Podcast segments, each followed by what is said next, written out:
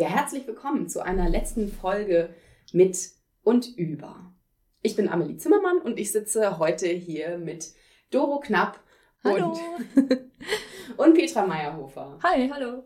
Wir haben uns heute für die letzte Folge nochmal zusammengetan und sind in skill.de nochmal nach Stimmen suchen gegangen und haben für euch Stimmen eingesammelt über das Projekt. Jetzt liegen ja drei, ungefähr dreieinhalb Jahre des Projekts Skill.de hinter uns und ungefähr sieben, in denen wir insgesamt auf Projektebene versucht haben, die Lehrkräftebildung an der Universität Passau weiterzuentwickeln. Und wir wollen diese letzte Folge heute nutzen, um ein paar Stimmen aus dem Projekt Raum zu geben. Mhm.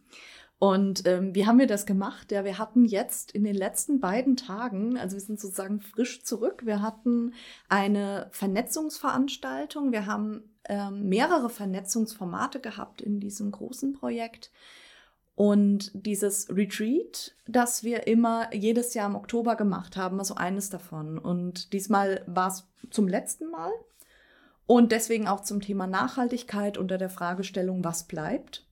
Und ja, genauso sind wir eigentlich ja auch auf die Leute zugegangen, die alle da waren und haben gefragt, was bleibt. Und ja, wir haben es, glaube ich, so formuliert, welche Spuren hat die Arbeit in skill.de bei dir, bei Ihnen hinterlassen? Oder auch Oder in dem Fach, genau. Ja, und da hören wir gleich, würde ich sagen, einfach direkt mal rein, was da so als Antworten kam. Also welche Spuren hat denn skill.de eigentlich hinterlassen?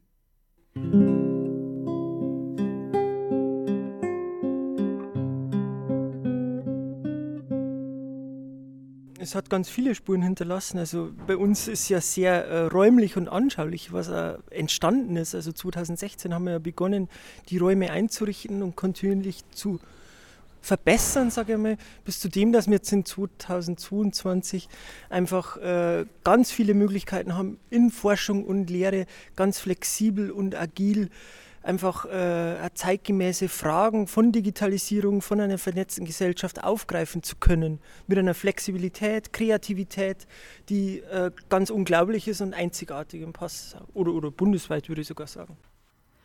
Dr. Christian Müller haben wir da gehört, Mediendidaktiker in der Abteilung Didaktische Innovation am Zentrum für Lehrerinnenbildung. Sein Arbeitsschwerpunkt sind Innovations- und Bildungstechnologien und er war maßgebend beteiligt an der Entwicklung der didaktischen Labore. Ihr kennt ihn vielleicht schon, er war ja in unserer ersten Folge zu Gast. Hören wir weiter rein, was Skill.de noch so für Spuren hinterlassen hat. Äh, also welche Spuren hat dieses Projekt bei mir hinterlassen? Sieht man das nicht? Nein, Spaß beiseite. Ähm, ich habe vor allem bin ich sensibilisiert worden für viele Fragen der Digitalisierung, auch in meinem Fach, das natürlich das Fach Geschichte auch immer ein Fach ist, in dem es digitale Darstellungsformate gibt und dass man die eben auch nicht nur analysieren kann, sondern dass man selbst als Produzent von äh, digitalen äh, Geschichtsdarstellungen äh, eine, eine unglaubliche Macht auch hat und ein wichtiges ähm, äh, Bildungspotenzial dahinter steckt. Ich glaube, das ist ein ganz wichtiger Punkt. Da wurde ich sehr stark sensibilisiert. Ich als äh, mich als analoger Mensch begreifend habe da so viele neue Eindrücke bekommen, so viele Erfahrungen neu gemacht dass ich glaube ich sagen kann, äh, dieses Projekt hat für mich, für mein Fach auch äh, neue Wege eröffnet. Wir haben einen neuen Studiengang, Master Historische Wissenschaften. Da gibt es das Projekt Public History. Und da geht es eben auch um diese digitalen Formate von Geschichtsvermittlung, die nicht nur für Lehrkräfte, sondern auch für Studierende der Fachwissenschaft wichtig sind. Und ich glaube, es ist ein Gewinn für die Fachdidaktik, wenn sie diese digitalen äh, Fragestellungen noch viel stärker in den Blick nimmt, was auch in meiner Disziplin gemacht wird. Digitalisierung ist eine wichtige Fragestellung. Die Stimme, die wir da gerade gehört haben, war Professor Dr. Andreas Michler. Der hat an der Uni Passau die Professur für Didaktik der Geschichte inne. Und er hat ja in seinem Statement auf jeden Fall auch diese Rolle des Produktiven und der, des Prosumententums im Digitalen hervorgehoben und wie es damit eigentlich auch möglich ist, eigene Geschichten oder eigene Narrative zu produzieren. Und zu einem ganz ähnlichen Aspekt hören wir jetzt ein Statement von Professor Dr. Carsten Fitz. Ähm, er hat die Professur für Amerikanistik und Cultural Media Studies inne. Und er nimmt dabei auch Bezug auf das Thema Interdisziplinarität und auf ein ganz bestimmtes Seminarformat, das er der exemplarisch nennt. Und zwar, das war das Seminar What's the Use, Design and Diversity in Kooperation jetzt im Sommersemester 22 zwischen der Amerikanistik und der Kunstpädagogik. Ja, also was ich, äh, was mir wie Schuppen von den Augen gefallen ist und immer wieder im Laufe des Projekts und äh, jetzt insbesondere durch das Retreat nochmal gewahr geworden ist, ist, ist einfach das, was man mitnimmt ähm, was einem immer schon klar war, dass es das braucht, aber wir haben es nie praktiziert. Ja? Also diese Schlüsselbegriffe sind für mich dabei einfach interdisziplinäres Vernetzen und das kann ich nur erreichen durch Teamteaching. Und äh, das Digitale ist für mich eine Art und Weise, sozusagen das greifbar zu machen. Ich meine, wir, ähm, das kommt in vielen Projekten raus, dass wir im Grunde genommen an Normen glauben, die im Grunde genommen eine Erzählung sind, eine Grunderzählung, Mythos sind, an dem wir, den wir eingetrichtert bekommen haben. Ja, das ist eine Interpretation äh, der Möglichkeiten und äh, die äh, das Zusammenarbeiten verschiedener Disziplinen, insbesondere in, in diesem konkreten Fall war es ja die Kunstpädagogik, die mehr mit Machen und Gemacht äh, werden sich auseinandersetzt, die Amerikanistik mehr mit der Verankerung, mit der Konzeptionalisierung und äh, dieses, dieses Greifbarmachen von Gemachtheit, von sozusagen Rausfiltern bestimmter Narrative und dann die Studierenden damit arbeiten lassen, wie sie selber neue Stories, neue Geschichten, neue Narrative, neue Normen oder Normabweichungen entwickeln können, äh, ist für mich selten so klar geworden und ist für mich auch unmöglich, das allein monodisziplinär umzusetzen. Ja, und das ist äh, wunderbar in verschiedenen Projekten hier rausgearbeitet worden. Ähm, und äh, deswegen würde ich sagen, Interdisziplinarität, Teamteaching äh, ist sozusagen der Schritt dahin und die Möglichkeit der Realisierung wäre das Digitale, weil das können Studierende auch im Sinne eines Prosumententums ja, äh, selbst erfahren und dann sehen sie, aha, da ist das Konzept und hier ist die praktische Umsetzung. Carsten Fitz hat ja jetzt die Interdisziplinarität betont. Also mir aus meiner Erfahrung in dem Projekt Skill ist nochmal wichtig zu sagen, dass Interdisziplinarität natürlich sehr viel positive Effekte und Impulse bietet, aber auch gleichzeitig für mich selber sehr herausfordernd war. Also in so einem großen Projekt interdisziplinär zusammenzuarbeiten, war wirklich eine Herausforderung für mich. Ja, die Erfahrung habe ich auch gemacht. Also natürlich ist es in so einem interdisziplinären Projekt und auch in so einem großen, wie es wir hier gehabt haben oder haben, ähm, auch so, dass man viele verschiedene Einblicke kriegt in viele Disziplinen, die man halt vorher vielleicht überhaupt nicht hatte oder die Gelegenheit nicht hatte. Und das finde ich schon auch sehr bereichernd und mm, natürlich ist es aber dennoch eine gewisse Herausforderung, damit immer umzugehen. Mhm. Eine Herausforderung, die ja auch viel Zeit und Raum irgendwie braucht, oder? Also beim Retreat ähm, haben wir ja darüber auch reflektiert und da kam ja ganz stark raus ähm, von allen eigentlich, dass es Austauschräume braucht, wie ja das Retreat auch selber einer ist, aber eigentlich noch, ja, noch vielleicht viel, viel mehr Zeit und Raum. Ja, besonders wichtig finde ich hier ja auch, dass es hierarchieübergreifende äh, Austauschräume mhm. gibt. Also das ist auch genauso wichtig, dass es nicht immer nur auf einer Ebene passiert, dieser Austausch.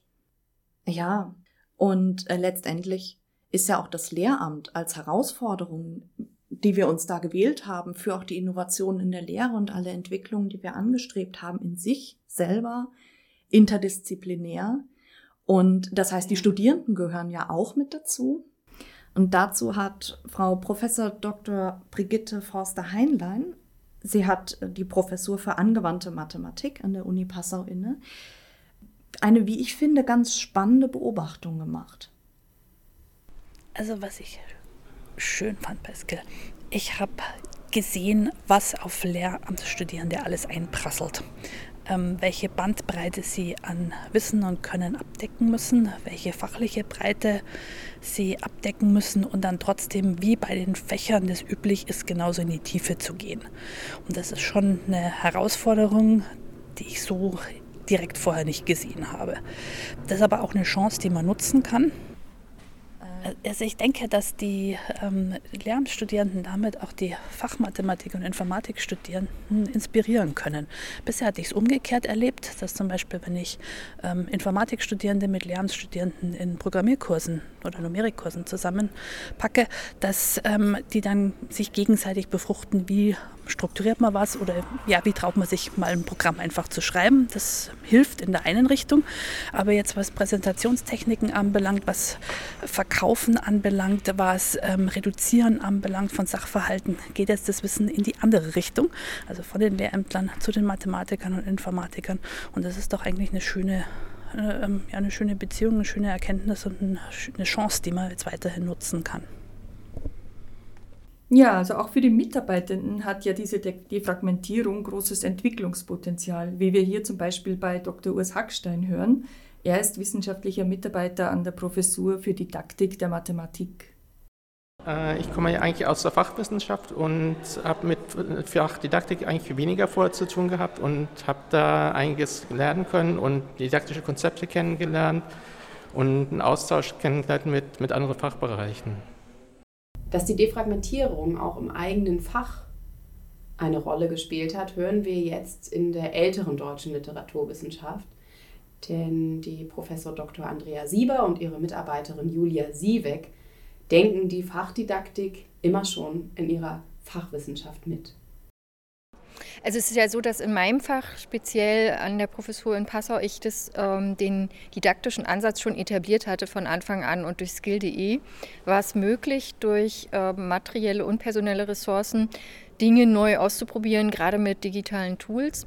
Und diese Produkte sozusagen jetzt dann nachhaltig zu implementieren, das ist das Ziel, auch wenn ähm, Men und äh, Zeitpower nicht mehr da sind. Und das wird eine große Herausforderung sein. Und ähm, was bei mir auch noch die Konsequenz ist, dass ich eine Multiplikatorin ähm, bundesweit, deutschlandweit äh, als so eine Multiplikatorin wahrgenommen werde und dass ich jetzt sozusagen den Impuls aufnehme und ähm, verschiedene Standorte vernetze und signalisieren möchte, wir haben hier das ausprobiert, wir bieten euch das an, probiert es aus und spielt uns dann eure Produkte wieder zurück und wir bündeln das sozusagen. Also das ist so eine Konsequenz aus dem ganzen Prozess.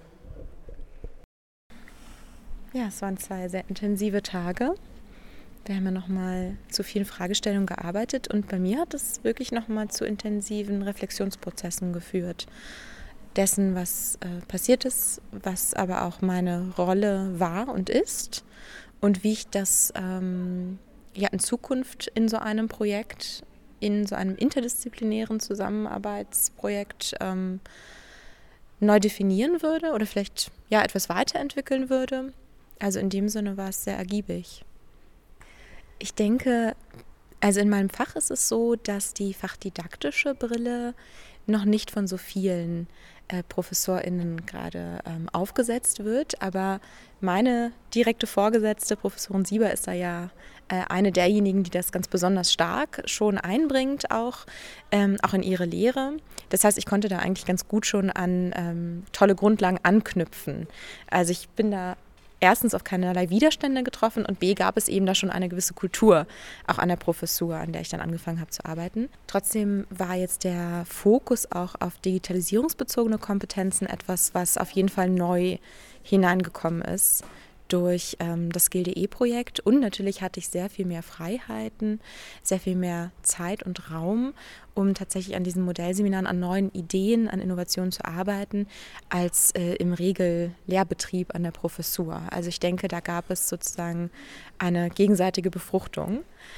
Und ähm, ja, was es mir persönlich gebracht hat, Skill.de, ist ganz klar, ähm, dass mir neue Türen geöffnet wurden. Also ich kam aus der Fachwissenschaft und habe mir jetzt einfach ganz neue Bereiche erschlossen ähm, durch den Zuschnitt dieses Projektes, durch die Möglichkeit auch mit ganz vielen inspirierenden Personen zusammenzuarbeiten. Also für mich war es eine ganz große Horizonterweiterung und auch eine Weichenstellung für, die weitere, für den weiteren beruflichen Weg. Also das heißt, Skill.de hat hier wirklich auch Wichtiges für mich persönlich gebracht.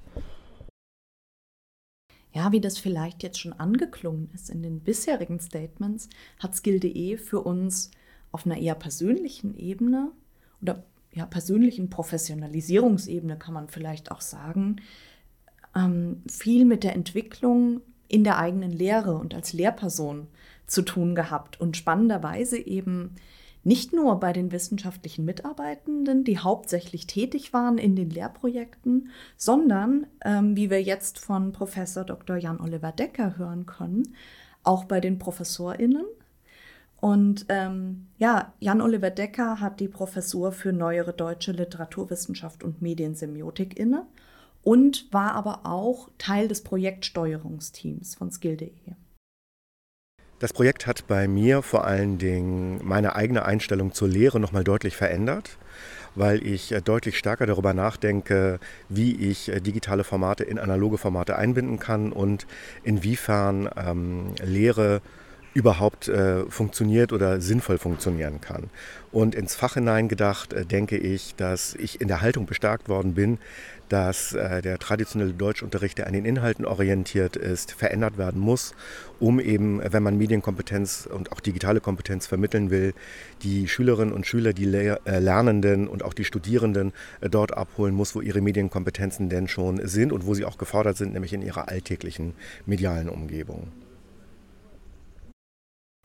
Ja, welche Spuren Skill.de auch bei der Weiterentwicklung für die Lehre der wissenschaftlichen Mitarbeitenden hinterlassen hat, das hören wir jetzt gebündelt. Als erstes hören wir Florian Zitzelsberger.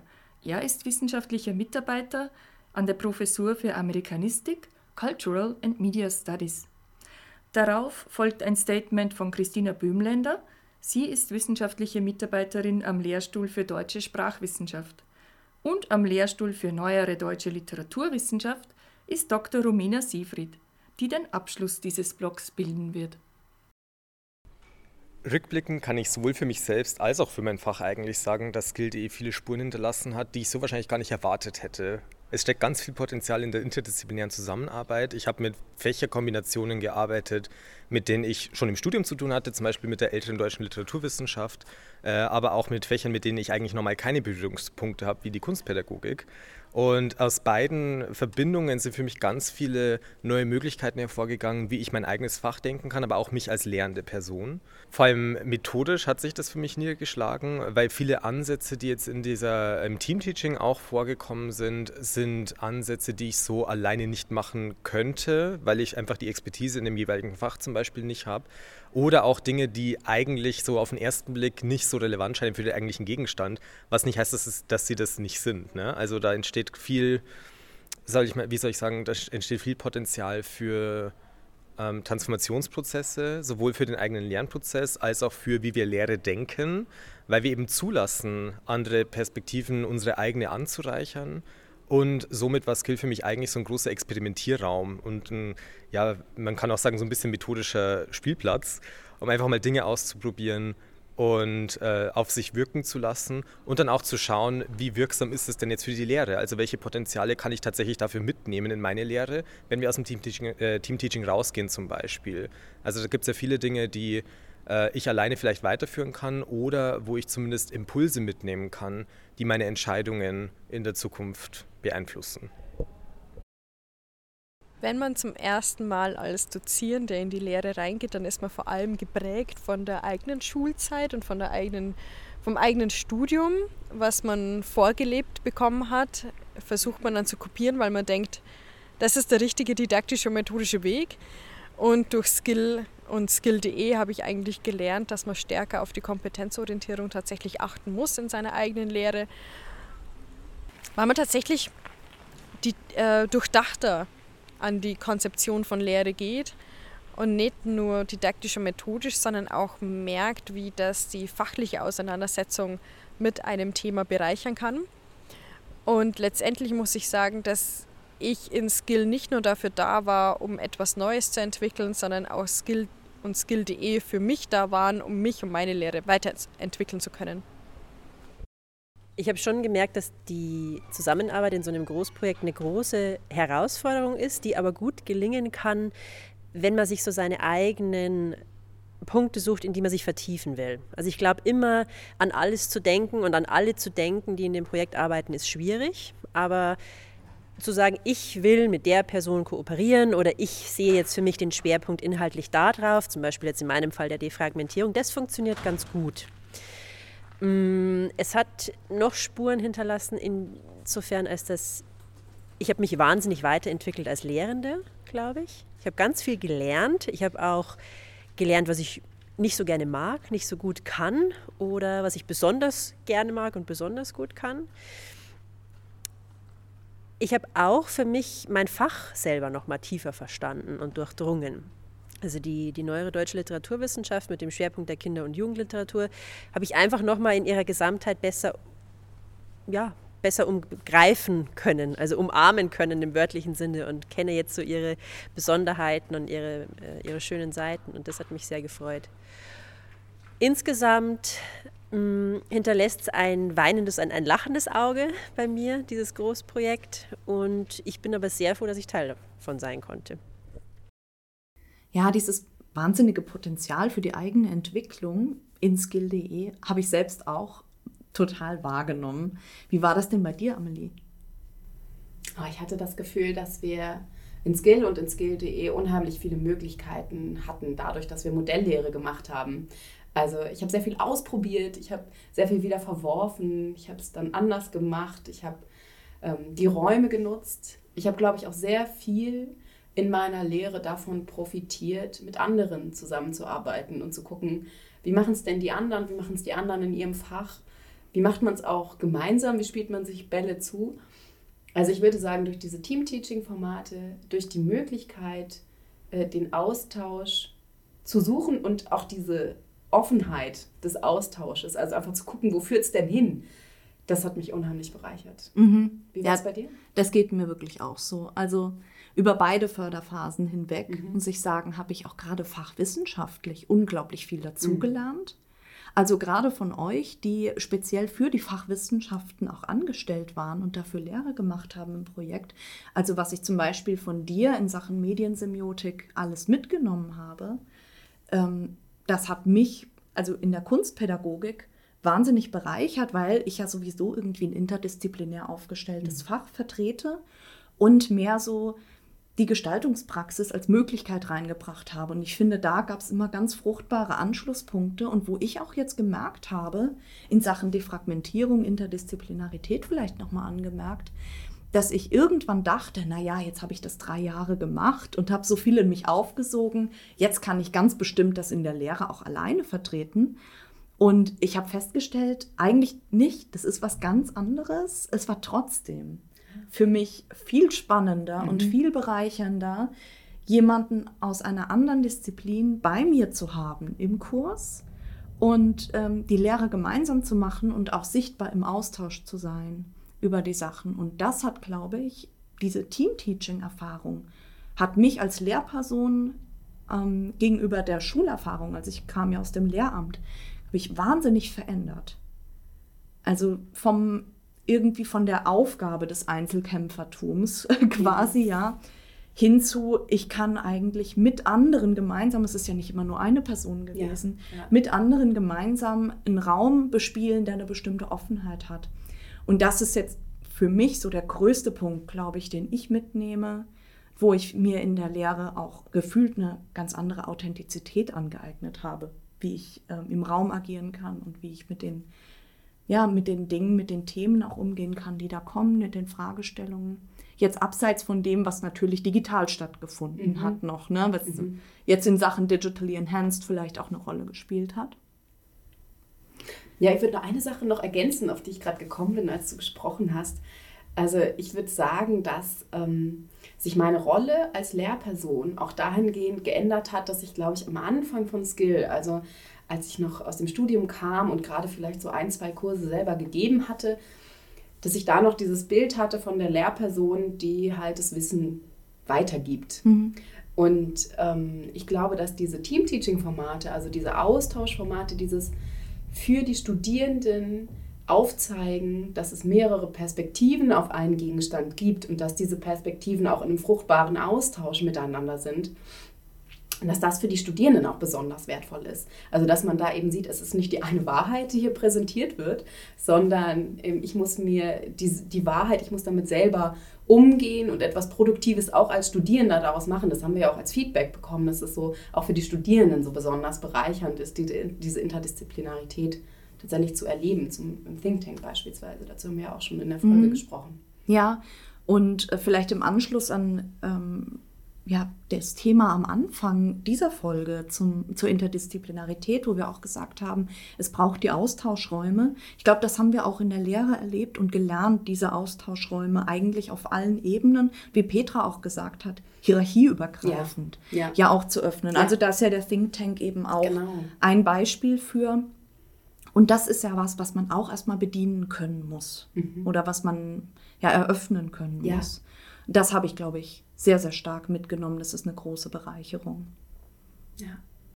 Ja, und was das alles aber besonders im Kontext eines Großprojekts heißt, wie Skill.de und auch Skill, dazu gibt uns unsere Projektleiterin, Frau Prof. Dr. Jutta Megdefrau, nun einen Einblick. Sie ist Professorin des Lehrstuhls für Erziehungswissenschaft mit dem Schwerpunkt empirische Lehr-Lernforschung.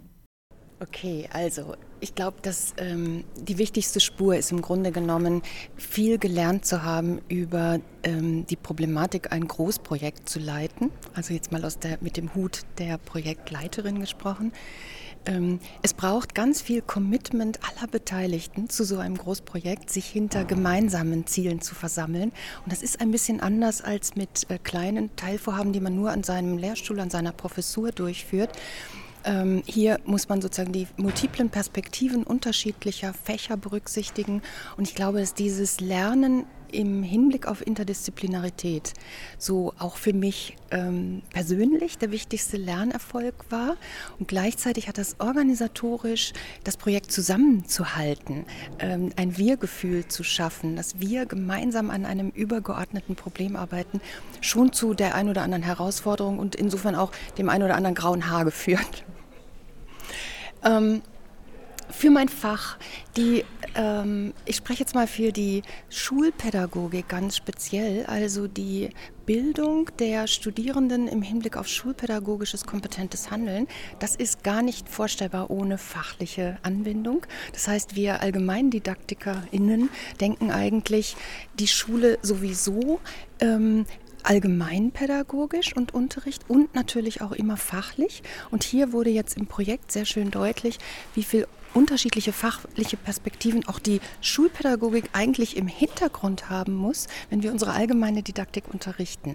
Und wenn wir dann versuchen, digitalisierungsbezogene Kompetenzen bei Studierenden grundzulegen, zu wissen, dass sie jetzt äh, nach diesem Projekt in Passau in vielfältigen Fächern Gelegenheiten haben, digitalisierungsbezogene Kompetenzen eben kombiniert mit fachlichen Kompetenzen zu erwerben. Es gibt uns sozusagen in der Schulpädagogik auch eine andere Basis, ähm, auf der wir aufbauen können.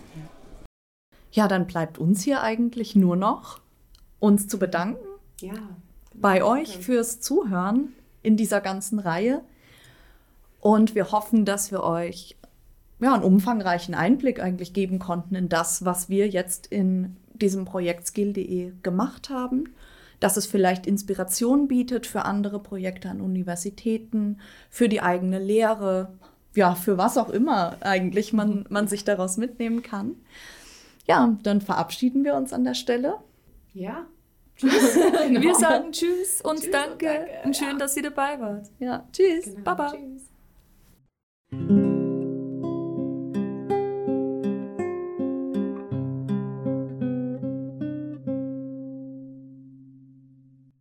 Dieser Podcast wurde produziert im Rahmen des Projekts Skill.de an der Universität Passau. Skill.de wird im Rahmen der gemeinsamen Qualitätsoffensive Lehrerbildung von Bund und Ländern mit Mitteln des Bundesministeriums für Bildung und Forschung gefördert